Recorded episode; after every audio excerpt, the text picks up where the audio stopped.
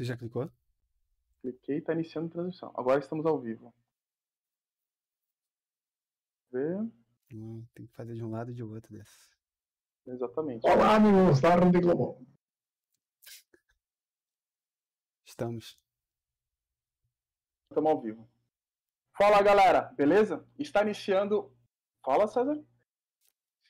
O Codando TV. É isso aí. Fala, galera. Beleza? Está iniciando agora o nono episódio do Codando TV. E sim, estamos no YouTube. A gente estava fazendo um teste na plataforma roxa, só que também vamos ver como que, como que a gente sai, as interações com vocês aqui no YouTube. Então, já comente no canal se você não é inscrito. Se inscreva-se e vamos ver se para o YouTube fica mais fácil a gente estar tá conversando com vocês, tá? E nesse episódio iremos falar como escalar times de tecnologia. E em maneira, de maneira um pouco resumida, iremos trazer é, maneira de escalabilidade, como preparar times de ambiente, preparar times para de tecnologia referente a, a, para a parte de escalável e também sobre tecnologias em si. E com isso trazemos um convidado, que é o Luiz Henrique Evangelista, conhecido como Magrinho por mim. Ele vai estar nos auxiliando aí, nos ajudando referente a tudo isso. Então, bora lá, Magrinho, se apresenta aí para nós. Fala aí, galera, boa noite aí a todos. É, primeiramente, agradecer aí todo mundo nessa, nesse lockdown, nessa quarentena, nessa pandemia louca que vivemos, a acompanhar aqui nosso canal e buscar um pouquinho de, de cultura e até de entretenimento, sair um pouquinho fora do nosso, do nosso dia a dia aí, vir escutar outras coisas e também poder vir conversar com essa galera aí maravilhosa que eu já venho acompanhando há umas três semanas aí a convite do Rodrigo. Então, agradecer a vocês todos por esse convite e vamos lá, vamos conversar aí sobre o que vocês forem me perguntando e espero que eu consiga sanar todas as dúvidas. Ah, só esqueci de um ponto. Só fazendo uma breve apresentação, como o Rodrigo já disse, meu nome é Luiz Evangelista. Eu atuo há mais ou menos uns nove anos aí na área de desenvolvimento. É, sempre como. Já atuei como full stack lá no começo, usando umas tecnologias antigas. E hoje eu atuo desde 2017, mais ou menos, eu venho atuando como full back-end e como javeiro. Não sou nenhum xiita, então eu estou sempre aberto a, a ouvir novas tecnologias, sempre estudo novas tecnologias que, que saem fora ali da, J, da JVM. E, então, basicamente é isso. Legal que o Magrinho ele tem uma experiência muito, muito importante, muito interessante para o nosso papo de hoje. Ele passou por várias empresas que acabaram virando grandes empresas na parte de escalabilidade mesmo, a gente vai estar tá puxando muito a experiência não só dele, mas de todos referente a isso. E assim, pessoal, hoje é a nossa primeira live no YouTube. Então, deixa comentário se o áudio tá legal. É a Vivo me ligando, mas acontece. É... Deixa o um comentário aí no YouTube para ver se tá legal, se o áudio tá bom de todo mundo e se a imagem tá boa para a gente ter um feeling de como que tá saindo, tá bom? É... Então, até nesse ponto, ô Luiz, é... que empresas você passou que você poderia comentar que se transformou não na empresa em si, mas o momento da maneira que as empresas que você tem passado conseguiu, digamos, pa... a, gente arruma, a gente arruma. Advogado bom pra Dedel. Tem uns de porta de cadeia aqui em Santos, dá pra. Um considera pacas, né? Basicamente, eu passei por, por algumas empresas, umas, umas cinco aí. Então, eu saí da, da EJA aqui em Santos. E aí comecei a trilhar meu caminho em São Paulo, é muito a incentivo até do próprio Rodrigo aí. E realmente quando eu fiz isso, eu abriu a, as, as portas assim, né, de, da área para mim, porque eu estava num mundo muito fechado. E então eu saí da Eija aqui, fui trabalhar numa consultoria que atendia grandes bancos, é, que era a Concrete.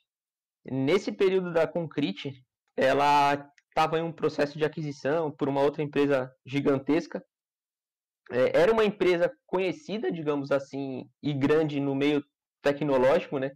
Quem procurava uma consultoria ali no momento é, sempre procurava a Concrete, no caso, porque eles estavam inseridos em, em, grandes eventos de tecnologia, eles patrocinavam alguns e tal. Então eles eram conhecidos no meio e conseguiam grandes projetos. Mas no meu ponto de vista, é, se você for perguntar, putz, chega para sua mãe e fala, cara, vou trabalhar na Concrete ela vai falar, ah, legal, que bacana, você tem um emprego, mas ela não conhece a empresa, tipo, não é algo grandioso, sabe? Esse é o ponto que eu quero, que eu quero dizer. E lá dentro, assim, eu posso, eu, eu vou passando aqui, Rodrigo, qualquer coisa você me interrompe. Não, vou, fica tranquilo aí, fica à vontade, porque você tem bastante informação interessante pra gente estar tá explorando e junto com vocês também, tá, pessoal? E aí eu vou inserindo essa tua pergunta na, na resposta dessa minha trajetória aí. É, lá dentro eu passei por uns dois projetos de uma grande instituição financeira e até falando um pouquinho de, de, de escala aí, que é o nosso tema, a gente tem escala acho que em dois sentidos, né? A gente tem a escala do time, como é que eu faço o time escalar e como é que eu faço a aplicação, os serviços escalarem, né? Então, tipo, acho que isso são duas vertentes que, que podem ser discutidas. E falando um pouquinho dessa vertente mais do lado pessoal e de time, eu comecei num time que era basicamente de sustentação. Então aí fica até uma grande dúvida: como é que você escala um time de sustentação se é alguma coisa que já está é, concretizada e você só tem que dar suporte, sabe? Então esse foi o primeiro desafio que eu tive e que eu comecei a perceber dentro da, dessa empresa. Em um segundo momento eu comecei a atuar com um, uma grande instituição financeira também, onde a gente tinha já uma arquitetura de microserviços, é, começou-se a modelar, lá, eles tinham, eles têm um background muito forte de agilidade, então a ideia daquele projeto já era nascer a, a equipe, o time, preparado para que ele escalasse, sabe? Então já, eles já previam que no futuro é, iriam ter diversas, diversos times, diversas tribos, e aí você começa a puxar aquele modelinho Spotify padrão que toda empresa que começa a crescer procura se espelhar, sabe? Então, essa foi, basicamente falando bem resumidamente, essa foi a minha experiência na, nessa consultoria. É, saindo da consultoria, é, por motivos pessoais ali, eu fui para a Naam, que é a carteira digital da Americanas, onde também era um processo ali bem no comecinho, eu cheguei no, no olho do furacão, onde eles precisavam crescer e que ano desse, foi isso, eles, isso foi em 2019. 2019, uhum, comecinho tá. de 2019 ali. Final de 2018, comecinho de 2019. É, quando a gente podia sair na rua, né? Na época a gente podia sair na rua. Exato, exato. A gente almoçava junto ainda, Rodrigo, às vezes na padaria. É, foi verdade. Esse, é verdade. Foi esse momento. Foi, esse foi momento. as últimas vezes que eu vi o Rodrigo fisicamente, foi nesse. Foi nesse começar, foi trabalhando lá na, na Vila Olímpia. Com cabelo, e, né? E aí, basicamente, eu, eu cheguei lá meio que no olho do furacão. Era um projeto novo que tinha nascido de, uma, de, um, de um projeto interno da, da empresa mantenedora deles. E, e aí lá também eu percebi que o pessoal tinha uma grande equipe, então ah, os devs back-end, putz, era um time de back-end com 7, 10 caras e a coisa meio separada. A gente não tinha muito aquele trabalho da agilidade ainda agregado à formação de times e o pensamento de que aquilo ia crescer. Então, até que desse esse start no pessoal da diretoria, até mesmo que os próprios devs começassem, devs e quem estava inserido no contexto ali, começassem a, a, questionar, tipo, pô, mas e agora? É, quem que é responsável por fazer determinada coisa? É, sou eu ou é o fulano que já atacou mais essa frente? como a gente não tinha divisão de times, então era aquele pingou, putz, ah, acho que o Luiz já mexeu com aquilo lá, manda para ele. É, ele vai resolver mais, mais rápido. E aí, durante processo de, de evolução e crescimento da empresa também, ocorreu a mesma coisa, lógico, com a ajuda de, de alguns agilistas, de, de pessoas que foram contratadas para fazer justamente essa escala de times aí, é, organizar melhor, né? Eles começaram a, a separar em tribos, é, squads, então a gente começou a ver de novo, a gente não, né? Eu comecei a ver de novo aquela, aquele modelinho Spotify ali surgindo. E falando de contribuição, lá eu aprendi bastante coisa técnica mesmo, é, e até humana, porque eu comecei a assumir lá, eu assumi como, como tech lead de uma squad que era responsável por é, atrair o público de pequenas empresas, da gente conseguir colocar o produto dentro de pequenas empresas, então, ah, fazer com que o homem fosse aceito dentro de restaurantes, é, coisas menores, né? A gente tinha o Merchan, que era algo muito grandioso, e tinha esses pequenos é, comerciantes, digamos assim. Então, eu atuei nessa, nessa squad específico. E um ponto assim, tá, o Magrinho? Até a gente, dos pontos que você até trouxe aqui pra gente, né? É, a, sempre tem uma equipe que não tem muito, assim, fica uma distribuição, né? Quem pega, né? Levanta a mão, quem vai pegar, né? Levanta a mão, né? E, e interessante, assim, qual o número de funcionários que tinha, até para fazer um paralelo de outras pessoas aqui. Sabe mais ou menos quanto tinha? Ó, assim, acho que quando eu entrei lá, a gente tinha uns. Eu vou colocar uns 50, 60 funcionários. E aí quando eu saí, só para você ter noção, é, eu tô dando, tô chutando aqui um valor, não é esse, mas a proporção acho que vai ser essa, tá? Tinha em torno de 500 funcionários. Então teve um crescimento bem grande. E assim, até dando pegando um gancho com o César, o César e o Douglas trabalham na Revelo. A Revelo é uma empresa que também vocês começaram com ela um pouco mais enxuta, né? E ela foi ganhando um corpo também, né? Aí, César, fala aí, explica um pouco aí da Revelo também para fomentar um pouco e entender, entender um pouco dos cenários, né? Pra até para entender se tem um padrão entre empresas, assim, né? É, então, é, quando, quando eu entrei na, na Revelo, tinha mais ou menos mais cerca de 100 pessoas, né, Douglas? Me corrija se eu estiver errado. Eu acho que até um pouquinho mais, já tava, num, tava numa crescente, né? Eu acho uhum. que chegou. Foi crescente até o começo da pandemia, mais ou menos. Eu acho que chegando lá, lá pela faixa de 150, 160 pessoas. Sim, é. Aí depois teve uma enxugada. Uh, mas assim, o time de tecnologia uh, hoje tem 25 pessoas. É, inclusive o que a gente consegue fazer com um time enxuto, assim, tipo, é uma coisa até bastante impressionante, assim. É, mas eu, já também já trabalhei em empresas um pouco maiores, já trabalhei na OLX e, pô, vai, sei lá, 400 funcionários na época. É, acho que é até interessante falar um pouco desse ponto daí, porque eu já ouvi isso daí de várias pessoas falando que é aquela história, né? Não é porque você vai colocar é, duas mulheres grávidas que vai fazer um bebê em menos de nove meses, né? Então, eu já ouvi bastante sobre isso. Ainda, eu, eu acho que vivenciei um pouco isso na Use, o Rodrigo até pode comentar um pouco a respeito. Que lá o time, o nosso time é, mobile era relativamente. não era tão grande quanto empresas como a iFood, por exemplo, que tem empresas de mais de 30 funcionários, mas nos, nos oito funcionários que a gente tinha lá, já começava a ter um pouco mais de burocracia que a gente, por exemplo, e o César hoje a gente não tem.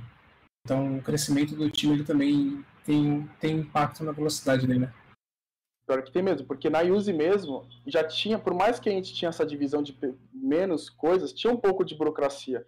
Então, às vezes, talvez nem seja tanta a quantidade de pessoas, pelo menos na minha visão, mas sim o, o, o que ponto a empresa está no sentido de maturidade de uma coisa é fazer rápido, outra coisa é fazer com qualidade, outra coisa é retenção do usuário e não coisas, inovações e fazer rápido, né? E também, Léo, da tua parte, que você está você tá no emprego novo, né, recente, já faz alguns meses na Europa, como que funciona essa parte aí também de escalabilidade que você tem visto aí? Lembrando, tá, gente, o Léo é o nosso é um dos, um dos da formação original do Codano, né, que está aqui nós quatro, e ele é o que representa a Europa aí para nós aí, uma visão da Europa aí. Sou representante internacional. A Codano TV me mandou para Dublin e, e, aí eu estou fazendo os programas daqui. Muito obrigado. É, quero deixar registrado Codano TV porque show de bola.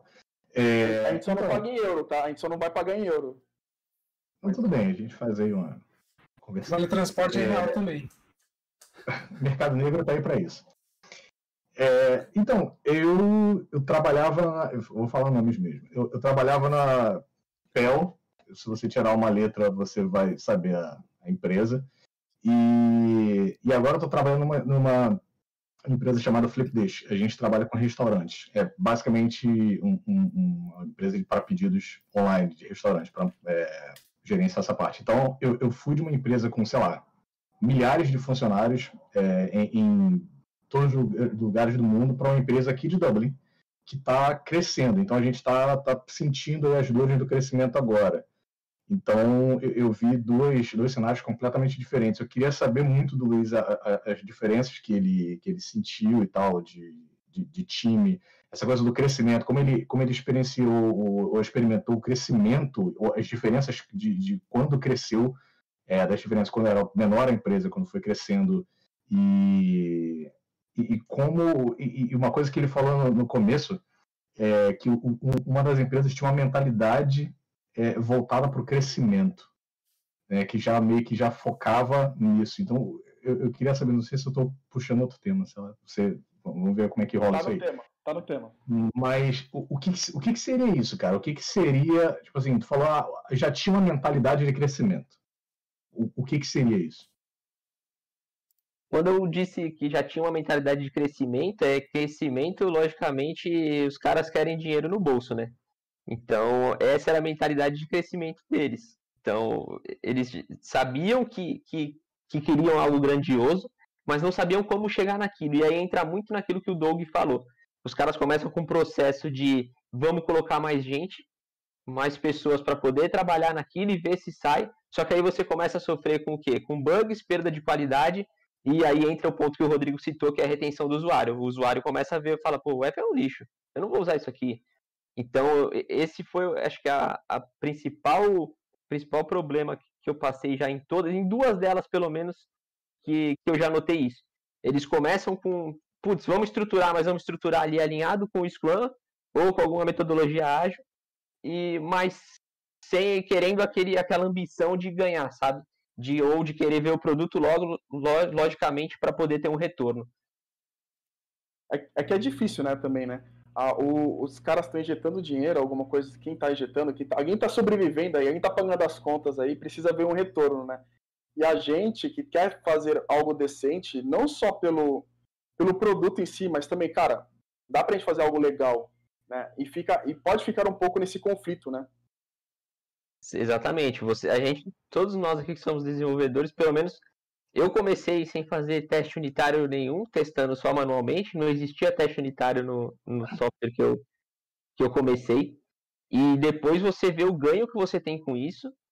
E então você começa a prezar pela qualidade e você quer que aquilo seja inserido, por mais que a, a mentalidade das pessoas, é aquele famoso top-down, né? Tipo, as pessoas que estão lá em cima é, não vejam isso, até você colocar na cabeça do cara que é necessário, que aquilo vai garantir uma, uma qualidade e vai ter um, um atributo para reter clientes dele, porque vai diminuir a quantidade de erros, enfim, é uma, uma coisa puxa a outra.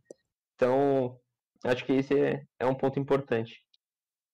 E, é, e só para comentar uma coisa, vou, vou jogar panos quentes aqui, também porque acho que é interessante a gente falar que não é todo mundo que vem do background de tecnologia, então acho que existe um, alguma dificuldade também das pessoas, de algumas pessoas entenderem também como é que, são os riscos quando você escala e você cresce muito rápido. E às vezes não é nem o tipo de risco, tipo, que a pessoa tá fazendo por maldade, né? Então acho que também eu acho que nosso papel como, como desenvolvedores também, ou pessoas que têm mais formação tecnológica, também é, é terminar isso daí. Então, acho que até a conversa que a gente teve com o Caio, com, com o Cássio, foi muito legal, porque a gente falou da, da questão de qualidade do app. Então, do app, da, de qualquer tipo de serviço. Acho que é uma coisa bem interessante também para a gente levar o, o bottom-up, levar de baixo para cima. Mas, mas, aí, tipo assim, um... mal. Não, não, é... isso é prioridade. Uma, uma parada de, de, de, da dor do crescimento. Assim, tipo assim, como você vai mostrar para um cara de produto que, que você tem que focar em outras coisas, por exemplo, porque é, não, não é responsabilidade deles pensar nisso, né, em coisas tecnológicas. Eles querem, assim, a visão deles é delivery, né, eles querem, cara, que, que, que o software vá para fora e que as pessoas usem. Então, assim, co, como é que co, como é que você prova? Qual, qual o problema, qual é a dor que não dói em mim, mas dói nele? Como é que eu posso falar assim, cara, isso aqui, ó, isso aqui tá doendo em você, você não sabe matar dano em você, entendeu? Então como é que, como é que tu prova isso pra ele? Isso, inclusive, foi tema de outro episódio da gente lá atrás, né? Foi um dos antigos, um dos antigos, que é bem. Que acaba se correlacionando, né? E um ponto que até vai ser um pouco polêmico, a gente está falando de alguns problemas, né? Referente da maneira como pode fazer essa escalabilidade. Talvez um dos problemas também não seria o fato do time já ter se acomodado de trabalhar daquela forma, né? E, e o mudar daquela forma, o próprio time não ver ganho no sentido de produção, de produzir, isso faz sentido, talvez? Não só no ver ganho, às vezes, é, é, às vezes o time sabe que, que não sei, não vai produzir melhor se trocar a forma de, de fazer. É, já, já passei por algumas uh, mudanças bem uh, agressivas de direcionamento tecnológico que Cara, assim, era um time muito coeso na empresa inteira que basicamente se desfez, assim. Metade da galera saiu, sem exagero. Então, pode falar. E um ponto, até trazendo o pessoal tá começando a interagir aqui com a gente, ó. O Luiz André Silva fez uma pergunta. Como, é, como eu, como Scrum Master, poderia trabalhar em um time de sustentação sem ter a formação acadêmica na área de TI? Isso é possível? Isso é diretamente para você, Magrinho, você que trabalhou no time de sustentação. Pode responder aí pro, pro, pro Luiz André Silva. É, só respondendo essa pergunta, o, imagina que um time de sustentação é um, algo que já está consolidado, ali é um software que já está rodando. É, e se você. Possível é, tipo, é até capaz que os caras, numa primeira experiência, o cara te contrate e te coloque numa vaga dessa para você ver o que, que é o desafio. Porque você vai lidar ou com pessoas que estão acomodadas, ou com pessoas que acabaram de entrar e querem desafio, e o cara não vai ficar no time desse. Então você vai ficar escutando da equipe de desenvolvimento o tempo todo. Fala, putz, tá ruim, cara, esse processo tá isso, esse processo tá aquilo. Então, tem sim como você se encaixar. Hoje tem várias vagas aí de na área de TI, principalmente com a questão da pandemia, surgindo de para home office, para agilidade. E não sei questão de, de salários, assim, sinceramente, eu não sei te dizer questão de salário, mas essas vagas existem e elas não exigem formação superior. Tem muitas delas não exigem formação superior, mas vão te exigir algum alguma certificação ou algo na, do tipo. Até para dar uma animada para o Luiz André comentar sobre isso, a minha primeira formação é biólogo. Então, eu entrei na área de TI tranquilamente, depois me formei em outras coisas, mas não tem muito muito, muito, muitas barreiras no meio do caminho. E um ponto que eu comento para o Luiz André, que fez essa pergunta, só um adendo, é que, além desses desafios todos que o Magrinho trouxe, o que vai ter de travando, de, de dependência externa para estar tá resolvendo um problema de sustentação, porque a sustentação ele tem que se envolver com, com qual é o nome do bagulho, é, com o bagulho inteiro, qual é o nome disso? Com o globo inteiro da empresa, esqueci qual é o nome disso. Roadmap? Não. O pessoal de sustentação tem que entender tudo da empresa para estar tá resolvendo, às vezes, o problema, né? O ecossistema, o contexto. Ecossistema, perfeito. Precisa interagir muito com o ecossistema todo da empresa. E com certeza um agilista ia ajudar demais nesse momento, tá ligado? Ia ajudar muito, muito mesmo. Você também acha isso, Douglas? Cara, acho que sim. Acho que, acho que ter uma pessoa de agilidade com certeza ajuda, porque, bom, é a pessoa focada em olhar, em process, olhar processos e mas eu acho que é um desafio, por outro lado também. Eu acho que uma pessoa de agilidade dentro de um time de sustentação, cara, eu vejo essa pessoa ajudando mais na questão do, do processo interno do time e talvez até ajudando como uma a organizar a interface de contato com, com os outros times da empresa, né? Porque querendo ou não, esse time serve a todos, todas as outras squads para garantir que o trabalho delas esteja funcionando. É e Mas, assim, tá, Fala, fala, Léo. E, e falam de, de, de, agilidade, assim, tá, mas é, tá, tá ligado ao, ao, crescimento, a gente precisa seguir alguma metodologia ágil para escalar. Qual, qual, é a mensagem? Boa, pergunta. convidado. Não, boa, foi boa pergunta.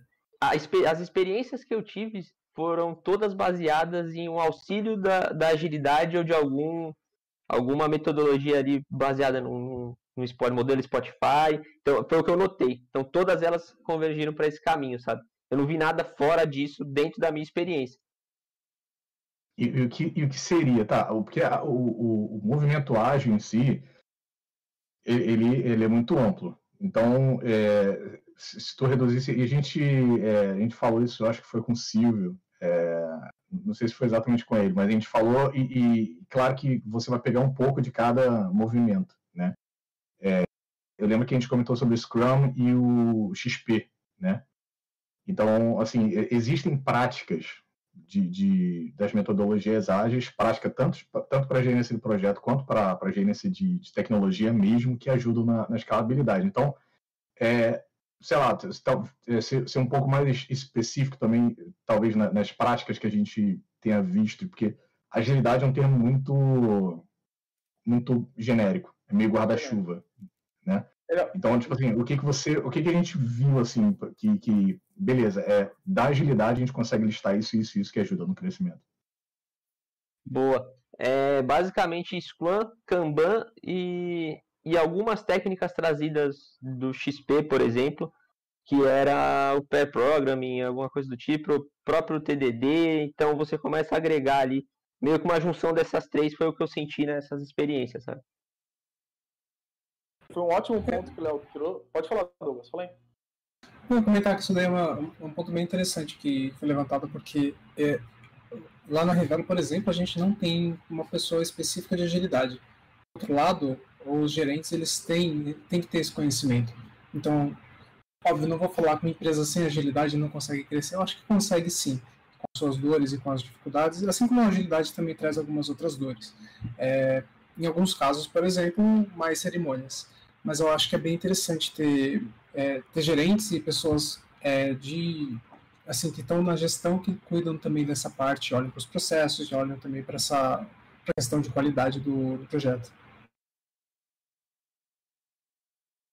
E até aproveitando isso como gancho, a gente está falando de agilidade, né, e de processo, mas também tem um ponto da escalabilidade que é importante, né? Que é como que a gente vai preparar o time de, de tecnologia mesmo para fazer uma escala disso, preparar, que a gente comentou agora um pouco, um pouco tempo atrás, acho que até o, o Magrinho acabou comentando que seria dois tópicos diferentes, né? Entrando um pouco nesse assunto, já envolve também, por exemplo, sei lá, não problemas a palavra, mas talvez conceitos culturais de cada pessoa ou de cada empresa mesmo. Né? A cultura acaba mudando de uma maneira muito rápida porque escala muito rápido, né? Que tu acha também sobre isso, Magrinho? Faz sentido esse ponto? É, essa questão do termo cultural aconteceu em uma dessas que eu passei, que é a empresa da qual essa nova foi formada, eles tinham uma mentalidade completamente go horse, cara. Então, até você tirar essa mentalidade go horse da, da cabeça de quem fundou essa subempresa, é muito desafio, assim. Então, exigiu muito trabalho de, de agilistas, que foram contratados justamente para ajudar nessa escala e nos processos e tirar essa mentalidade de, de go horse que existia, sabe?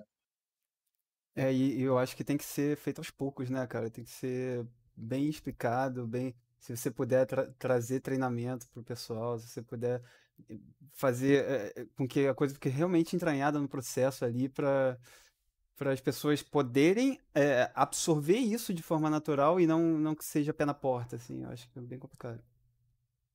Cara, é um ponto muito interessante que eu tô passando por isso agora, essa ah. parte de, de, de, instrução, tá ligado? Tipo, a gente tem um monolito, então a empresa toda roda em literalmente um processo, né? Vamos dizer assim, é, bem simplificado.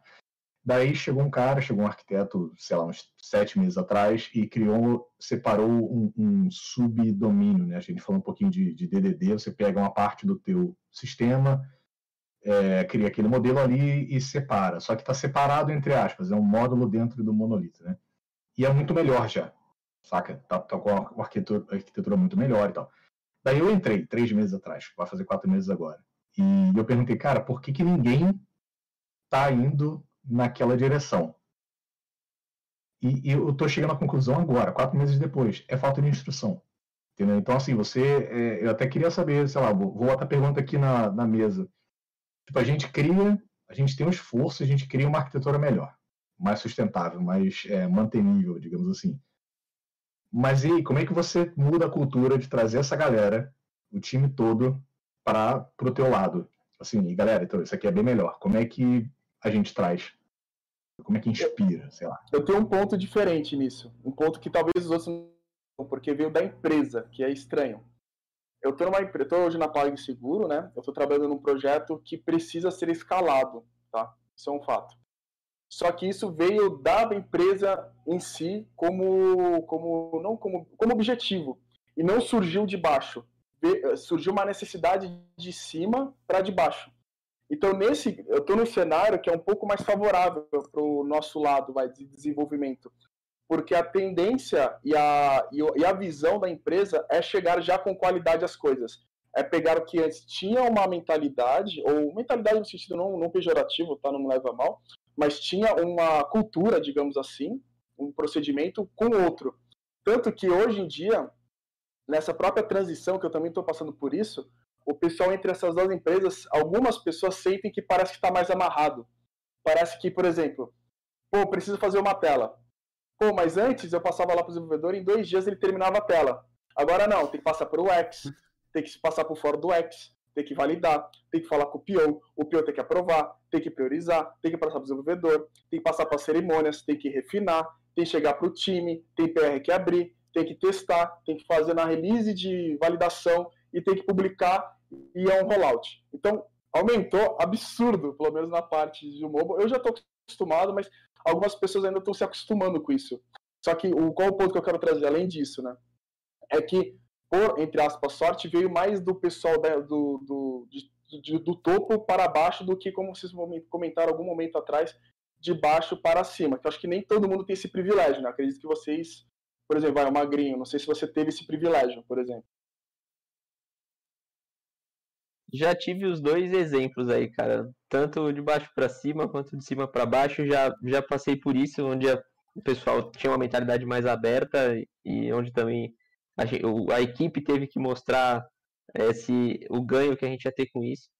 E, e também entrando um pouco no, no técnico ali do Léo, só um, um, ponto, eu não citei nada de técnico até agora, mas só citando um ponto de como que a gente escala e o que eu percebi em todas essas minhas experiências, como que a gente faz para escalar alguma coisa.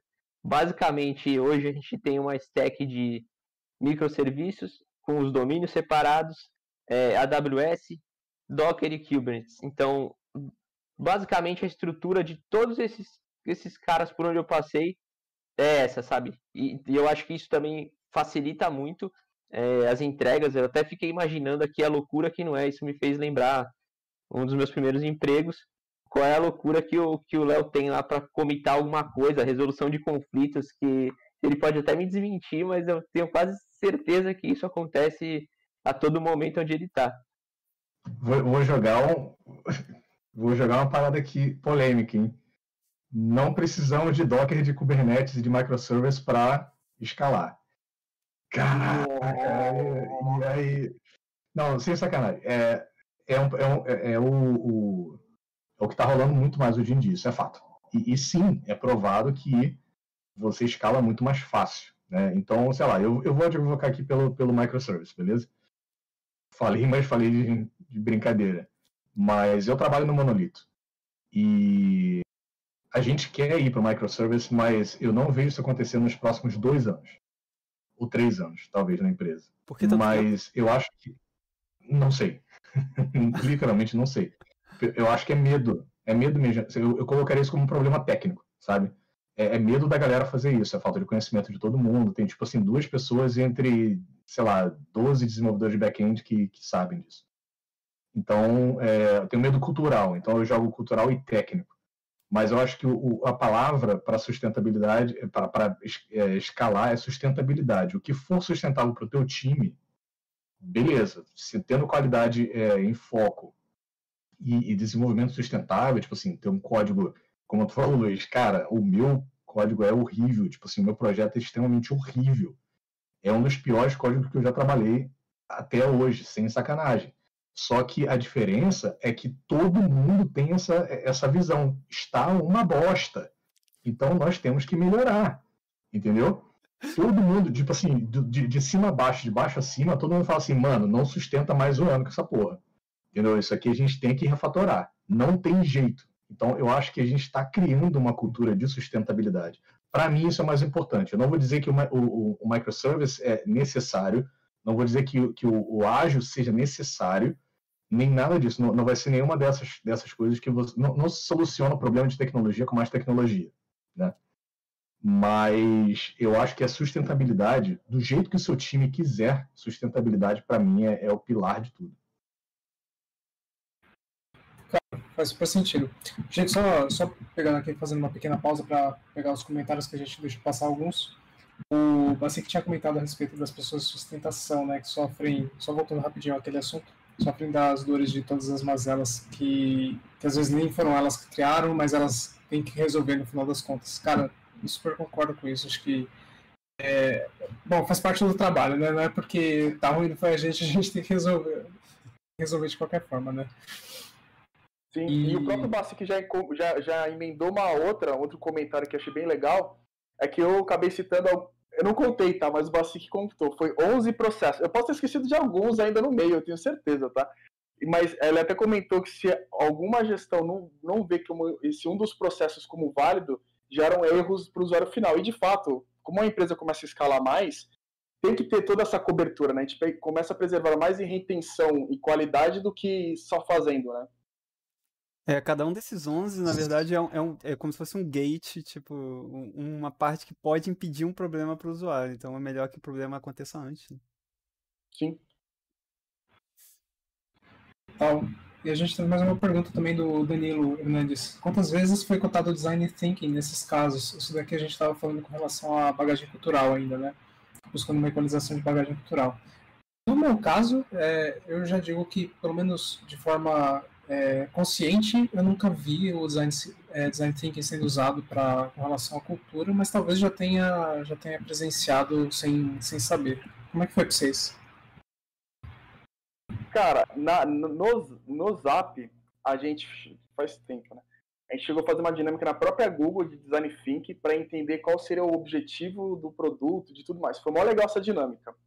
Na Use, é, eu sempre falo muito bem da Use na parte de agilidade, porque eles sempre, sempre na parte de agilidade, sempre tomam muito cuidado e muito apreço e sempre se preocupam muito com isso.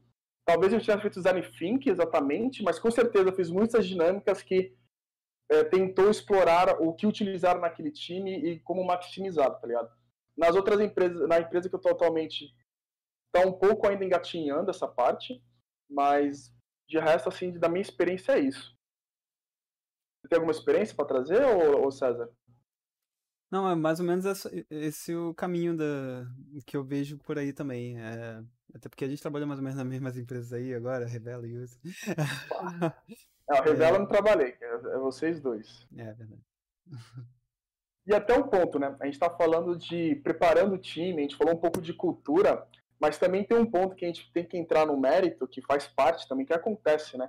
A pessoa está acostumada a desenvolver de uma forma, trabalhou com aquilo, às vezes a pessoa nunca nem se procurou se preocupar em entender ou saber o que é uma arquitetura, e depois começa a vir um caminhão de coisas que precisa se preocupar e precisa, enfim, se atualizar, né? Como que tu, lidou já com isso, Magrinho, nas empresas que você trabalhou, e tentar subir a régua do time ou tentar ver como que tá a régua e tentar equalizar? Que isso é um desafio, né? Isso é um desafio gigante, né? Que a gente também tem que lembrar que tá trabalhando com pessoas também, né? Então não dá para simplesmente atacar tudo e as pessoas também afugentar os funcionários, né? Também tem, um, tem vários valores aí, né? Sim, sim. É... Minha experiência, assim, passei acho que os três lugares que eu, que eu passei, eles tentavam equalizar justamente nível de senioridade do, dos desenvolvedores, é, ter sempre um agilista, aquele famoso time multidisciplinar, é, e sempre adequando, tipo, ah, aqui tem um júnior e um pleno, aqui tem um mais um, pode botar esse sênior para ficar navegando entre essas duas tribos, para dar uma mão. Então, basicamente, o que eu senti assim foi isso. Cara, essa, esse é um ponto que eu, que eu, que eu gosto de entrar, assim, tipo, é, nas empresas que eu trabalhei recentemente, haviam poucos júniors. É, talvez pelo, pela estrutura dos times, talvez pela empresa ser mais enxuta. É, como é que é isso em empresas maiores, assim? Tipo, elas procuram permear mais de júnior, elas procuram... Como elas procuram uh, dividir a senioridade do, dos profissionais nas equipes?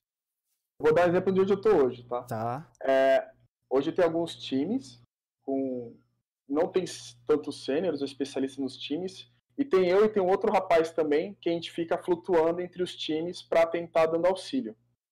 Então, o que é diferente das experiências que eu tinha, que eu trabalhava muito mais só com andro é, sêniores, especialistas da vida, né? Uhum. É um pouco diferente mesmo. Na minha empresa anterior, né, que era a XP, tinha algo mais é, júnior, pleno, sênior, tinha uma, uma, uma, diversidade maior, mas, mas na é atual é, essa, é, é, como, menos. Como é que era essa proporção? Tinha mais sênior para pouco júnior, mais júnior para pouco sênior, como é que era isso? É, tinha pelo menos. Hoje tem mais. É, júnior, não estou falando que é a pessoa do cargo júnior, eu estou falando só entre especificação, tá? é, tinha, hoje onde eu trabalho tem menos, menos seniors do que, do que o outro lado. E na XP era um pouco mais balanceado. Na Use, como a gente trabalhou junto, até para dando ponto, era só sênior especialista. Então a régua era um pouquinho mais, mais lá em cima, entendeu? E para você, Léo, como que tá essa dinâmica aí na empresa que você tá? Cara, então, é, a gente está com mais sêniors mesmo. É, a gente tem dois arquitetos, um cara que está desde o, praticamente desde o começo da empresa. Então, assim, além de arquiteto, o cara é um, é um, um expert de domínio, né, o que é muito maneiro. A gente tem, por exemplo, um outro cara que também está desde a mesma época desse, desse arquiteto, que ele, ele é sênior, ele não, sei lá, não sei porque não subiu, não, não quis, mas a gente tem poucos juniores porque, cara, a gente a, a verdade é que a gente não pode ficar. A gente não tem tempo para treinar, a gente não tem tempo para trazer essa galera. Existiu, assim, há poucas semanas atrás, é, eu faço parte do. Todo mundo faz parte do processo de entrevista, né? Eu sou um dos mais ativos lá. E a gente entrevistou o cara que, pô, mano, o cara não passou no, no, no crivo, assim, de, de senioridade. E aí o diretor, o vice-presidente, perguntou: e aí, mas rola de, de, chamar ele para júnior, pelo menos? gente falou assim, não. Então, assim, há essa, essa coisa de, de beleza, a gente a gente a gente está contratando, não interessa a senioridade. Porém, a, a, a preferência nesse momento é, é de sênior, porque, cara, a gente precisa de uma galera que empurre todo mundo para frente. Essa, essa é a verdade. E aí. E a empresa é... tem essa visão? Desculpa, é, é, então, é, é, é justamente esse o ponto. É, qual, a, qual a visão da empresa com relação a isso? E principalmente a longo prazo, assim. Porque teoricamente, longo, médio, vai.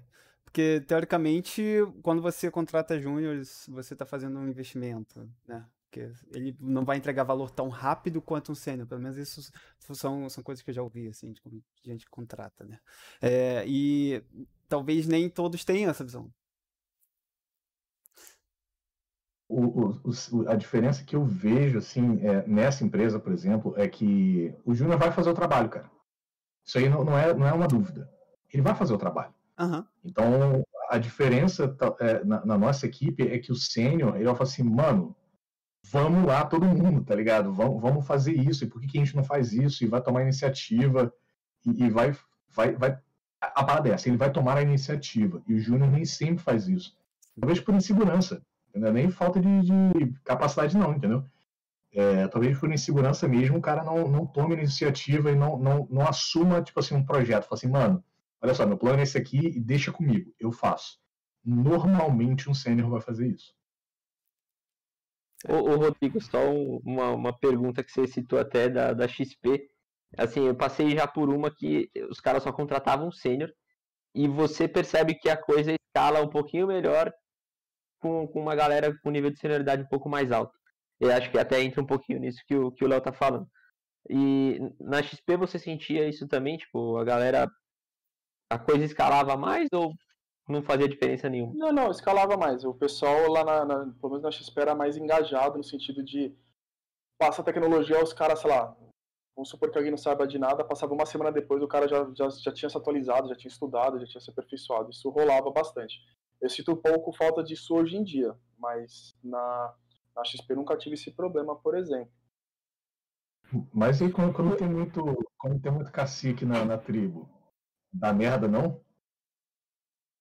É que depende o que é cacique, né? É, dependendo de que visão você quer dar uma de cacique. É, eu quero, que... quero, dar uma, quero dar uma visão, tipo assim, um cara que. que estamos falando de cena, né? Então o cara trabalhou, todo mundo tem vários backgrounds. Então, tipo assim, é, eu chego na empresa do Luiz, é, nunca trabalhei com Kotlin, mas já trabalhei com Scala. E falo assim, pô, é, então, Scala é a parada. Vamos fazer em Scala. Aí o Luiz fala assim... Aqui tem um é ponto... Aqui tem um ponto, Léo, por, por exemplo, minha experiência nesse ponto ele de maneira muito tranquila é, nos lugares que tenho trabalhado. Porque no ponto que a gente fica já de. Não falando que eu estou super bom, ou nem isso, mas falando o ponto de nível que a gente já chega de sênior, especialista na nossa área, é, é, mais uma diferença de especialização do que de fato, uma, um, pelo menos na minha visão, tá? Eu sei que nem sempre é assim, do que de fato um duelo de quem, quem tem mais, mais cacife para tá respondendo tal coisa, entendeu? Até hoje que eu tô com uma posição um pouco mais privilegiada na parte de decisões, eu nem uso isso aí. Eu evito o máximo e eu falo com, com gente plena, gente júnior, o máximo possível para eu quero a sua opinião, essa opinião é tão importante quanto a minha. Lógico, a decisão no final vai acabar sendo minha, a responsabilidade no final é minha. Mas isso não impede de poder escutar as pessoas, entendeu?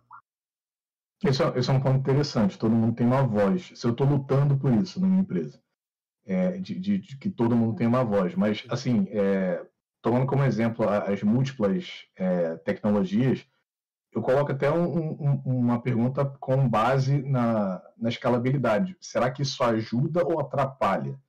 Você tem times que são, é, segundo o movimento ágil, né, você tem times que são independentes, até certo ponto, mas. E, e aí você fala assim, cara, então, as, as, as regras de negócio são essa aqui, tchau, e, e aí, como é que fica? Exato. Ajuda são, são, ou, ou, ou, são diferenças de perfis, né? Você vai ter aquela pessoa que está focada ali mais para executar e outra que vai estar tá um pouco focada para puxar inovações, puxar, é, levar para outras equipes soluções. É, que tu, tudo faz parte do trabalho. E essa pessoa também vai codar. E, outra, e a outra pessoa que, que tá começando, tem um perfil mais de, de executar, ela também tem direito de, de chegar e sugerir alguma coisa, mas é, provavelmente eles estão em momentos diferentes da carreira. E, e eu entendi muito é, não sei se foi lá que falou de muito cacique. É, eu entendi muito quando você falou, porque, por exemplo, na Use, tipo, às vezes a gente tinha discussões muito calorosas, isso, calorosas e, era, e éramos só seis pessoas. Imagina uma equipe grandona de um monte de gente querendo opinar, sabe? Você precisa ter uma distribuição um pouco melhor, eu, eu imagino. Tem alguma experiência sobre isso também, Magrinho? Discussão calorosa, talvez? Ah, várias. Isso daí sempre tem, né? Sempre, né?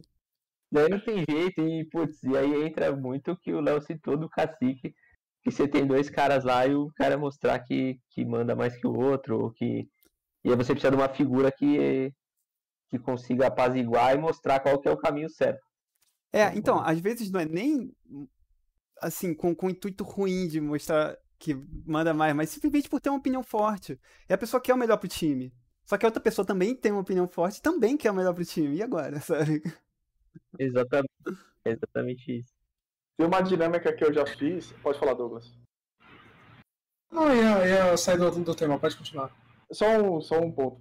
Tem uma dinâmica que eu, já, que eu já fiz com o pessoal da Use mesmo aqui, que era o lance de advogado.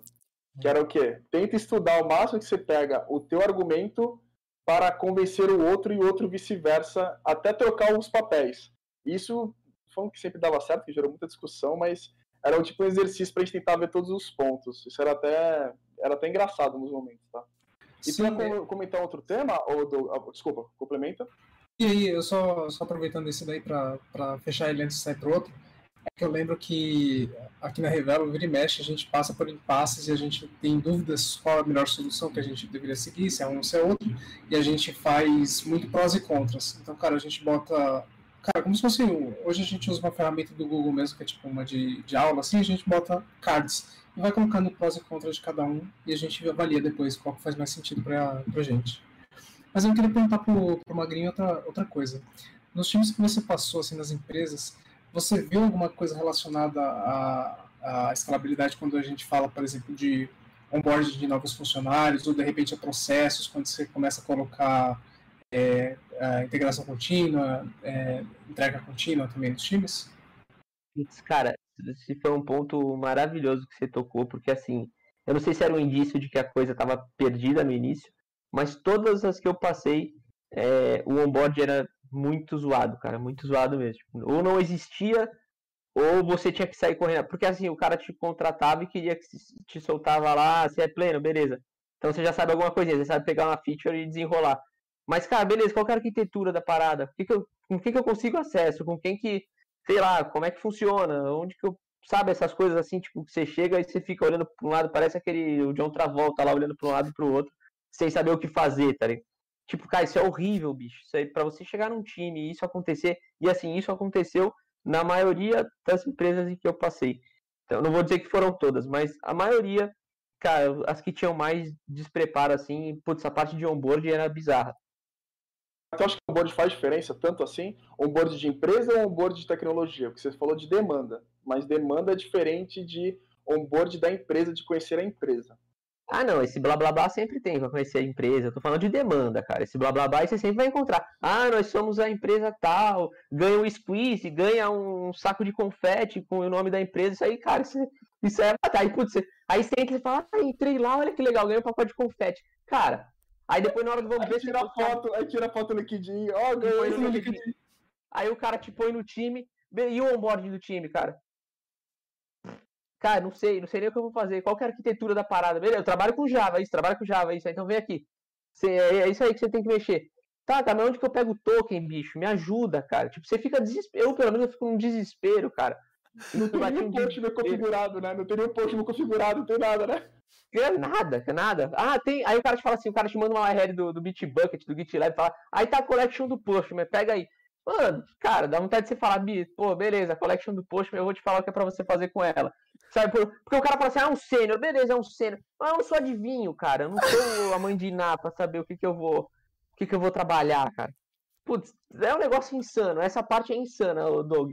Essa parte é insana, cara, do, do onboard. Putz, foi um ponto classe A que você tocou, velho. É, só, só fazendo.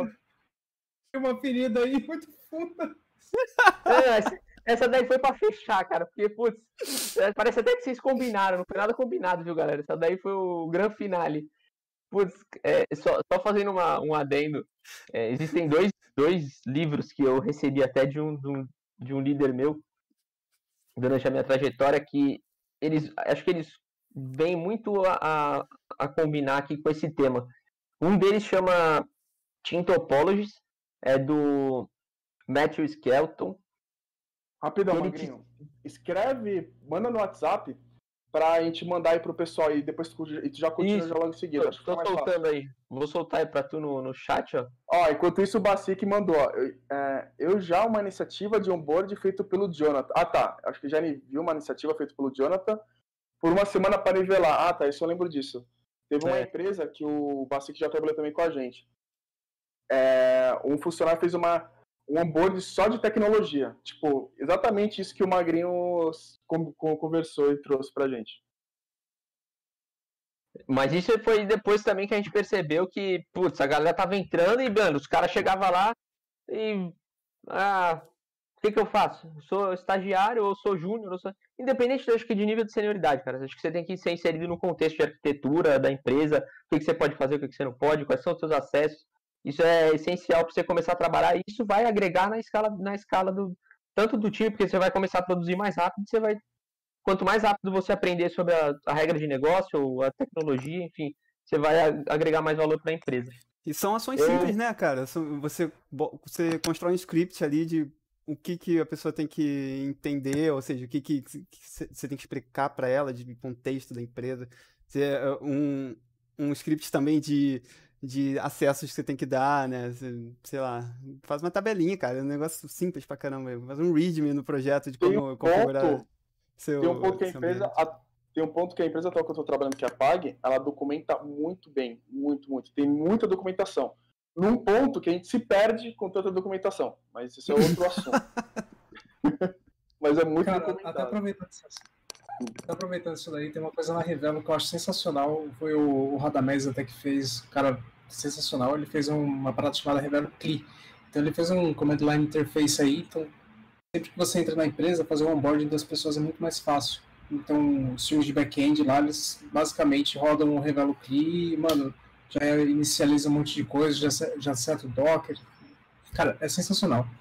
E uma coisa, eu lembrei, o César e eu, a gente, apesar de trabalhar só nos dois no projeto de mobile, e agora tem o, o Gabs que tá, tá dando uma força pra gente, a gente sempre fez o readme do projeto com Getting Started. Tipo, cara, mas pra pessoa saber como configurar. Então, alguém é uma pessoa de back-end não sabe mexer no negócio, mas quer fazer o vídeo do app, consegue pelo menos ler o readme lá e seguir as instruções para botar o negócio pra funcionar em, em alguns, em alguns minutos, algumas horas.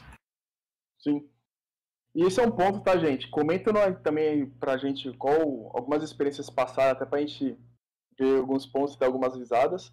A gente tá indo pro, indo pro final da live, ainda tem mais um tópico pra estar falando, mas aproveitando, quem estiver na live e não tá inscrito, se inscreve no canal. A gente tá tentando chegar numa meta aí de 100 inscritos, então divulgue a gente, compartilhe esse vídeo. Diferente na plataforma roxinha que a gente estava antes, os vídeos ficavam temporariamente a cada 15 dias. Aqui no YouTube não, pelo que a gente entendeu, a gente está aprendendo ainda, tá, gente? Então, mas pelo que a gente viu, o vídeo vai ficar aqui, então compartilhe e se inscreve, que a gente precisa de 100 subscribes para poder estar tá tendo outra, é, ter acesso, no caso, a outras funcionalidades do YouTube, tá bom? E no ponto. Isso, isso não, isso ainda não, Magrinho, isso ainda não. E ah, o Magrinho me lembrou uma coisa legal, tá, gente? Com o Magrinho aqui tá com a gente. Quem quiser também estar com a gente como convidado para bater papo, dar risada, igual a gente está fazendo aqui, só manda e-mail pro codando.tv para a gente se organizar com o calendário, tá bom? Então, só para vocês entenderem, no Codando TV hoje, a gente está fazendo uma dinâmica a cada 15 dias, tem um convidado e a cada 15 dias a gente tenta ir na parte de código, explorando um pouco mais algumas tecnologias. Que em falar em tecnologia, a gente falou de cultura, a gente falou de processo, a gente falou de onboard, a gente falou de um monte de coisa, mas também a gente pode entrar um pouco no assunto de tecnologia. Eu, eu, você passou por isso recentemente também, né? Quer dizer, não tão recente, mas nesses últimos tempos também na parte de tecnologia de uma mudança bem grande, né, Magrinho? dizer que foi tão grande assim porque eu continuei na JVM, né? Basicamente eu basicamente eu migrei ali do Java para Kotlin no, no back-end, né? E putz, foi um ganho fantástico, cara. Foi muito foi muito bacana. E eu fiquei trabalhando acho que um ano, eu já vinha estudando Kotlin e aí pintou uma oportunidade de, de fazer essa migração no back-end. A gente vê que é algo que vem ganhando espaço também no back-end. É uma linguagem muito muito top. Eu falei que eu não sou xiita, mas é porque eu trabalhei e, pô, eu curti pra caramba e acho que é algo que, que também ajuda a escalar serviços do teu time, a tua empresa, enfim, quando você tem a facilidade de desenvolvimento ali. Então, foi uma linguagem muito top. E também saindo um pouquinho de recentemente, saindo aí do mundo Java e, e JVM, eu comecei a trabalhar com Node, cara, que era uma parada que eu só fazia crude no, no vendo vídeo do YouTube. E depois eu comecei a atuar profissionalmente mesmo com isso. Foi questão de, acho que uns seis meses já que eu venho atuando com Node. Então, Node Express, então outras tecnologias que, é, que são completamente fora ali do, do mundo Java. Mas você acha que é, entre Kotlin e o, e o Node tem uma Ó, galera, deixa o like, hein? Olha ah, aqui, ó. Deixa é, o like. É Kotlin, é Kotlin. Gosto de Kotlin. Kotlin, né, cara? É. Eu acho que uma vez no Kotlin, todo o resto é resto, cara. Até quem, tiver, até quem tiver vendo a live que for lá da minha empresa, os caras vão falar, pô, esse cara quer, quer inserir o Kotlin aqui de qualquer jeito. Porque eu cheguei lá na empresa que eu tô hoje e já fiz uma, uma talk de, de Kotlin, lógico, até por incentivo dos próprios, da própria galera que tava lá, que atuava com Java muito forte, os caras queriam entender ali pelo menos o comecinho da linguagem. E aí, putz, eu fiz uma apresentação e os caras curtiram. Ainda não consegui implementar nenhum serviço de fato em Kotlin, mas estamos a caminho disso. Cara, é maneiro que lá na, na, na minha empresa, o cara, um, um maluco tá fazendo, a gente tem vários devices, né? Vários clientes, um deles é, é Android. Aí o cara, ele do nada, ele implementou em, em Kotlin, entendeu? E eu falei assim pra ele, pô, então Flutter e tal, mas ele, ele me falou que a parada não era a plataforma em si, era a linguagem, porque eu não sabia. O Kotlin, ele, ele compila para várias linguagens hoje em dia. E aí ele falou assim, pô, cara, mas a ideia não é a, gente fazer o, o, o, compartilhamento da plataforma em si, é da linguagem. Então a gente exporta isso para JavaScript. Eu acho é bem, bem bacana mesmo. E o Kotlin ele é muito, assim, não querendo puxar a sardinha pro Kotlin, mas já puxando, quando a gente sai de um background muito Java, né? Eu já fui Javeiro, já fui back-end. O Douglas, não sei se já mexeu com Java, provavelmente, obviamente tem Android há muito tempo. O César também, já foi também back-end, também já mexeu com Java há muito tempo. O Magrinho também. E quando a gente muda pra Kotlin, é como se fosse, tipo, é muito rápido se acostumar com o que é bom, né? É isso aí. É, cara, sim, a gente tá sofrendo com, com o Dart, a gente tá migrando pro Flutter lá e, cara, cada vez que eu, que eu vou mexer com o Dart e tenho que escrever tipo um, um equals, um hash code na mão, assim, eu fico, caceta, que saudade do Kotlin, cara, que você já tem data classes, tipo, esse tipo de coisa assim. Aí pergunta, pergunta rápida, assim, diretamente pro Magrinho. Das tecnologias, qual que foi a mais polêmica que você viu que, que impactaria na parte de escalabilidade? Tu viu que, normalmente com as experiências que você tem passado, quando falam sobre esse assunto, para pensando em escalabilidade, o pessoal já, já gera uma discussão. Discussão no sentido de dúvida, de quando, de impacto. Tá, uma que eu, que eu notei um, um grande uma grande polêmica que a gente passou por algum problema assim foi a, a o uso de um gateway de uma de um grande framework. Então, sempre que tem que tem o uso desse gateway, eu sugere o uso desse gateway, eu já levanto sempre uma bandeira, porque eu já passei problema de performance com ele. Então, acho que esse foi o único ponto assim que eu lembro agora foi com, com o uso de, de gateway. Boa. É, o Cauê aqui comentou também, né, que o desafio é quanto gastar de energia em documentação para valer a pena e não tirar a produtividade do time. Isso é bem também um pouco do que a gente já conversou anteriormente, né? Que, enfim, ajuda, né? Mas talvez tudo em excesso, talvez não ajude muito, mas de qualquer forma. E um ponto, Magrinho, a gente está indo para o final, tá, gente? Então, daqui a pouco a gente vai abrir mais espaço para perguntas. Então, se vocês já estiverem preparando alguma coisa, já se preparem, né? O pessoal aí que está na live com a gente. E assim, Magrinho, um resumo geral de tudo que conversou. Que balanço você faria para, tipo, se você fosse abrir uma empresa hoje e você, quer dizer, você tem uma, vamos supor que vou, ó, lembrando do Léo aqui em cima, hein? Deixa o seu like e se inscreve no canal de novo, hein? E assim, Magrinho, de tudo que a gente conversou, no seu ponto de vista, se você já tivesse é, com toda a decisão na sua mão, na empresa que você está hoje, que é uma empresa talvez não tão grande, né? Tu falou que tem cinco, quantos funcionários tem a tua empresa hoje? Acho que está em torno de 300 já. Ah, não, é bastante. Mas vamos supor que... Tá, mas eu supor que você está no, no, meio termo, que você já passou por alguns momentos, você teve algumas experiências. Cara, que direcionamento você daria para onde poderia começar? Pensando de maneira mais abrangente mesmo, assim. Cara, acho que vai muito na linha até do que o Léo comentou aí no meio da nossa conversa, que é tipo, foque naquilo que vai ser melhor para o seu negócio. Tipo, se você achar que é um monolito, foque no monolito. Se você achar que você deve usar uma metodologia ágil, use. Só que a partir do momento que você notar que a coisa tá não está escalando, o teu produto não está, significa que você precisa mudar. Então esse acho que seria o conselho que eu, que eu daria. Não existe bala de prata. Então você não vai, ah, faz que eu disse, ah, todas as empresas usam Docker, Kubernetes e, e, e coisas na parte tecnológica. Não necessariamente essa vai ser a receita de bolo para o teu, pro teu negócio. Então, pô, a gente vê hoje empresas que são grandes dentro de um nicho de mercado e, cara, você não vai conseguir mudar nunca. Então, você tem que ver realmente o que, que é melhor para o teu negócio. E para onboard, o que você faria diferente, Magrinho? Ah, cara, isso aí. não, ó, não, sério, o que eu comecei a fazer foi. Pô, chegava o cara. É sério, cara, eu só vou, vou contar rapidinho. Chegou um cara, um back-end, uma vez na, na. Relaxa com o tempo, Magrinho. Fique tranquilo, fale à vontade. Chegou, chegou um cara uma vez no back-end novo numa, numa dessas empresas que eu trabalhei. Aí o, o líder tal. Pô, beleza, vamos contratar e tal.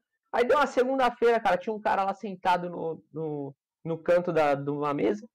Aí o cara perdido e olhando tal, abaixado. Falei, pô. Aí eu perguntei pro cara, falei, fulano, vocês já contrataram o back-end de novo? Ele, já, pô, é ele ali, ó. Aí eu falei, pô, o cara tá de brincadeira, porque, tipo, o cara não apresentou pro restante dos back-ends e o cara tava sentado, tipo, isolado, cara. Eu falei, meu, eu não sei o que aconteceu, ele deve estar tá de castigo. Contrataram o cara e colocaram de castigo, tá ligado? Aí, cara, o que, que eu comecei a fazer? A partir desse momento, eu procuro, né, quando eu consigo ajudar, tipo, e foi o que eu fiz com esse, com esse cara. Eu puxei ele e falei, pô, vem aqui. E aí comecei a mostrar, falei, pode sentar aqui do meu lado. Eu falei, ninguém me mandar embora porque eu tô fazendo algo de, de certo, né? Tipo, e também se mandasse, cara, tem milhares de vagas por aí. Então, é, acho que esse foi o ponto. Mas acho que na questão de ajudar, isso é uma cultura que eu percebi que a galera é, não tinha muito. Eu comecei a, a, a, ajudar as pessoas, não sei se por conta de desconfiança. Putz, será que esse cara quer me ajudar mesmo? O que, que ele quer fazer? Então eu comecei a, a, a puxar essas, esses, essas pessoas para fazer esse onboarding. Então eu mostrava arquitetura, falava isso, isso e isso. O que você precisar de, de documentação, pode vir me perguntar. Então, não é, não é mentira, não estou fazendo jabá meu, mas é, é, um ponto que eu procurava fazer, principalmente com relação ao onboarding, que foi algo que eu notei que era falho, nos processos das empresas e que precisava de uma melhoria. E foi onde eu ganhei e fui ganhando status, cara, porque a galera fala, pô, o magrinho ali, o moleque puxa a galera e começa a ensinar. Ó. E tanto é que é, esse, esse meu líder, ele virou para mim e começou a zoar. Ele falou, ah, agora tu é o, o tech, tech Stage, uma parada assim. Eu era responsável por pegar a galera nova e, e fazer um boarding, sabe? Então é sempre que eu procuro fazer onde eu entro. É, lógico, aprendo também, às vezes eu recebo ajuda de alguém quando eu entro, Mas a maioria das vezes, cara, como eu disse, não existiu e é por isso que eu fiquei puto da vida quando o Doug levantou essa questão que me fez lembrar isso.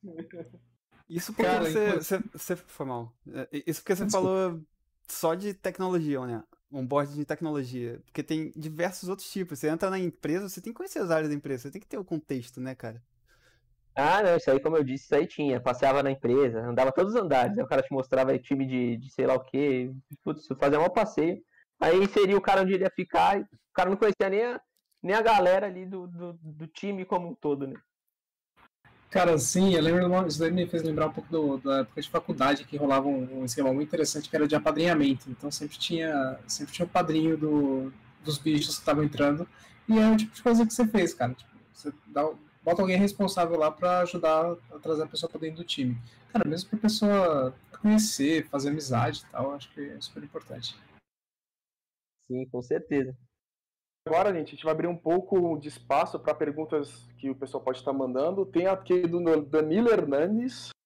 Ele perguntou aqui para a gente aqui, ó. Vamos ver quem quer responder aí de vocês. Para quem já passou por startups, qual seria a diferença dos desafios em escalar? Eu, particularmente, nunca passei por uma startup do zero. Alguém já de vocês já passaram? Do zero, do zero não, mas eu herdei um código de startup. Então, então eu acho que o desafio, no meu caso, o desafio está sendo organizar o código, porque o que, que é mais importante para a startup? E é aquela parada, é sempre um balanço, né? A startup precisa de, de ela precisa achar o nicho dela, ponto.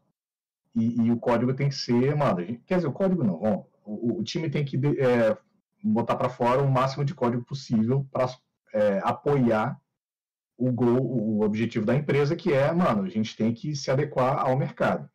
E isso pode levar muito tempo, pode levar, sei lá, uns seis meses. Cara, o código cresce infinitamente em seis meses. E aí depois, imagina depois de três anos, depois de quatro anos. Sustentabilidade não está nesse. Sustentabilidade de código não está nesse, nessa equação. É só crescer, crescer, crescer, crescer, crescer. E a partir do momento que você acha o, o teu nicho ali de, de comércio, fala assim, beleza, achamos, vamos expandir nesse, nesse nicho. E aí o código começa, continua daquela forma, ninguém muda. E a gente coloca mais features, mais features, mais features. Até o momento que não dá para escalar mais em termos de tecnologia. Vai chegar no limite do, do, do Azure, do AWS, porque não é, não, não, não é o jeito que eles querem escalar, não é, não é container, não é Kubernetes e tal.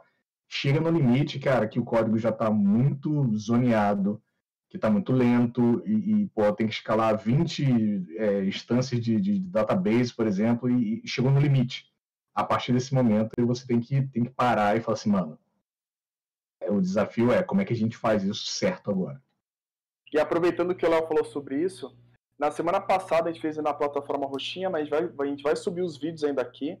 O Léo fez uma live, um live em code justamente sobre essa parte de sustentabilidade, tá? Então, se você está vendo nosso vídeo hoje, ainda não vai estar tá lá, mas se você está vendo nosso vídeo mais ou menos depois de uma semana, já dá uma procurada lá nos vídeos que deve estar tá encontrando lá, tá bom? Foi o episódio anterior, que é o episódio 8. É, o Danilo tem uma outra pergunta ainda, o Danilo está perguntando bastante, valeu Danilo aí. É, se inscreve no canal se você tiver inscrito. Além da mudança de cultura para o trabalho remoto, qual, impacto, qual o impacto da pandemia? Qual o impacto da pandemia nesse tópico? Magrinha, essa pergunta eu vou passar para ti, porque você pegava muito fretado, parou de pegar fretado, começou a trabalhar remoto e está 100% remoto também e pretende ficar independente se o mercado voltar. Como, como, como se impacta isso na cultura da empresa? É uma pergunta bacana, mas acho que eu não sou a melhor pessoa para responder isso. Por quê? No meu caso, cara, tipo, pô, eu adorei quando aconteceu isso justamente pelo fato de, de de eu subir e descer todo dia. Eu já estava acho que uns três, três anos subindo e descendo. Estava me cansando. E aí, eu, quando pintou o home office, putz, falei show de bola. Só que aí a gente ainda percebe uma um pouco de. Até comentava isso com o Rodrigo numa conversa que a gente teve um pouco antes da live, que era nem todas as pessoas sabem trabalhar em home office e isso afeta diretamente a, a, a escala da empresa, o futuro da empresa. Então, muitas pessoas, ainda não vou falar porcentagem aqui, mas a grande maioria das pessoas não tem responsabilidade para trabalhar em home office, sabe? Então, eu acho que isso é 100%, isso é, é, é primordial para que você atinja os, atinja os objetivos. Então, vamos supor, você trabalhando presencialmente, é, se você colocar os funcionários todos dentro, todos, isso é polêmico, hein? eu posso ser xingado aí no chat agora. Mas se você ter todos os, os, os seus funcionários dentro do ambiente físico, você consegue um pouquinho mais de controle. Ah, mas isso é microgerenciamento. Não, mas gera um pouquinho mais de responsabilidade para aquele cara que não sabe trabalhar remotamente, sabe? Tipo, o cara sabe que ele não pode ficar três horas no banheiro, ou, putz, sair para tomar um cafezinho. Então você acaba tendo muita liberdade, porque muitas, pelo menos a grande maioria das empresas que eu passei, não existia o controle de ponto por ser cargo de confiança ou algo do tipo. Então, putz, às vezes você precisa do cara, uma coisa que você podia resolver no escritório, por exemplo, você fala, pô, vamos ver aquele, aquele, aquela instância que não está subindo, precisa fazer depósito de serviço. Você conseguia um contato físico e agir mais rápido. E hoje você chama o cara no Slack, no Teams, seja lá onde for, e aí você fala, pô, fulano, tem como me ajudar aqui? Tudo bem, às vezes o cara pode estar resolvendo uma outra coisa que você não, nem, também não sabe. Mas isso afeta diretamente o, o, a escala dos serviços, a escala da empresa, a escala do negócio, porque, tipo, a galera não está preparada ainda para atuar nesse, nesse, desse jeito, assim, sabe? Cara, interessante. Acho que acho que deve ser muito deve ser muito diferente de empresa para empresa, também de tamanho de empresa para tamanho de empresa. Lá é, na Revela é um tamanho bem menor do que do que a, onde você está trabalhando, então eu imagino que tipo lá foi muito interessante, porque na verdade era exatamente tipo sempre se sempre se, se preferiu o trabalho no lugar físico, no escritório, do que o trabalho remoto. E com a pandemia a gente foi obrigado a trabalhar remoto. E cara, foi muito interessante porque para ver que o time se adaptou. Demorou um pouco e a gente teve que ser colocado, vamos dizer, dentro de um, de um cercadinho, onde a gente tivesse de uma forma um pouco mais segura lá e falando assim, ah, beleza, a gente tem hora para entrar e dar, e dar bom dia, então um vídeo para todo mundo, e dar, o, e dar o tchau para todo mundo na mesma hora. Isso daí, querendo ou não, acabou ajudando a gente a criar esses hábitos de trabalho remoto. E hoje a empresa foi para remote first, então para a gente foi tipo, cara, que legal, sabe? Como essa experiência de ter passado forçosamente, sem, sem querer, foi muito, foi muito benéfica para a empresa. Hoje a gente está tendo, eu acho que muita responsabilidade. É, mas talvez com a escala do time eu fico curioso para saber como é que seria também. É, tem, tem um outro ponto também que eu esqueci de citar, que é para suprir essa necessidade, principalmente da, dos, dos caras que estão lá em cima, da diretoria, essas coisas, isso acaba chegando para o time de desenvolvimento de uma forma de mais pressão, sabe? Eu sinto que desde que começou o home office eu sinto um pouquinho mais de pressão para justamente fazer esse, esse controle aí em cima da galera como um todo, de entregar as features, de putz, vamos embora, vamos, vamos trabalhar uma maneira não assim clara, mas isso acontece, sabe? Um pouquinho mais de pressão em cima do, dos desenvolvedores e dos empregados como um todo. E o onboarding dificulta um pouco também, né? Você está absorvendo pessoas que você nunca viu, isso não deveria ser um problema, eu acho, mas acaba sendo um pouquinho, dá, um pouquinho de distanciamento, né? É... Isso é legal, uhum. Ou César, que a gente pode puxar isso como um outro tópico de uma outra live só sobre trabalho remoto. A gente pode até se aprofundar um pouco mais. Muito bom, muito e bom. até o tempo está curto. Acho que o, Douglas, acho que ia falar alguma coisa, Douglas? Que a gente estava conversando. Só, só mais um comentário aqui do, do Fernando Bassi, que ele falou assim, para a gente, alguém quiser pegar essa daí, tem três, cite três problemas que você identifica em termos de produtividade, tipo, do, do trabalho remoto, assim. Um para cada, desafio, vai. Tá, um para cada em geral. Então são cinco, a gente vai citar cinco, hein, Basic, ó. Pediu três, leva cinco, promoção de papel higiênico aqui. É... Eu sou o último. Começa lá. Eu, eu acho que é, gerenciamento de tempo é, é complicado. César? Passando a bola. Eu tô pensando ainda. Tá, então magrinho. tô pensando. Tá, vou falar aqui. É... Três problemas que se identificam em termos de produtividade que eu identifico. Eu não vejo problema de produtividade. É. Talvez é, sei lá, eu, talvez o que eu vejo acontecendo às vezes, que o pessoal fala, já fala para mim, não comigo, mas que eu vejo acontecendo com os outros, é que o pessoal às vezes fica tão focado, tão focado, que esquece de olhar o chat, e o chat remoto é muito mais importante do que o chat presencial. Eu Talvez pensei, eu viria esse. é, é legal. Eu pensei em uma coisa que é que eu acho que é questão de se acostumar, mas às vezes quando você tem que perguntar alguma coisa para uma equipe que não é sua, é, se não tiver bem organizado e bem claro que você pode chegar num canal no Slack da outra equipe e chegar e tocando terror, galera, tô com um problema aqui, não sei o quê. É, se não tiver bem claro isso, pode ser que a pessoa se sinta compelida a fazer isso. Fale, pô, vou chegar lá, causar um fuzuê lá e não vai ser legal. Aí acaba procurando uma pessoa do time. Aí se procura uma pessoa do time, as outras pessoas do time não sabem que aquilo tá acontecendo e e às vezes alguma pessoa pode dar algum input sobre aquilo que seja muito importante para aquela situação. Então isso é um problema do trabalho remoto. Eu acho que obviamente é claramente é, é, é- é muito fácil resolver isso, né? Só ter a comunicação de que as pessoas podem falar sobre as coisas em, em grupo, né? Cara, eu lembrei de um outro problema. O Rodrigo falou da questão do chat também. Para mim, o que me atrapalha às vezes é que eu fico tão na ansiedade de responder o chat que às vezes eu. Putz, eu, eu, eu fico louco, cara. Eu tô tentando focar, mas o chat fica.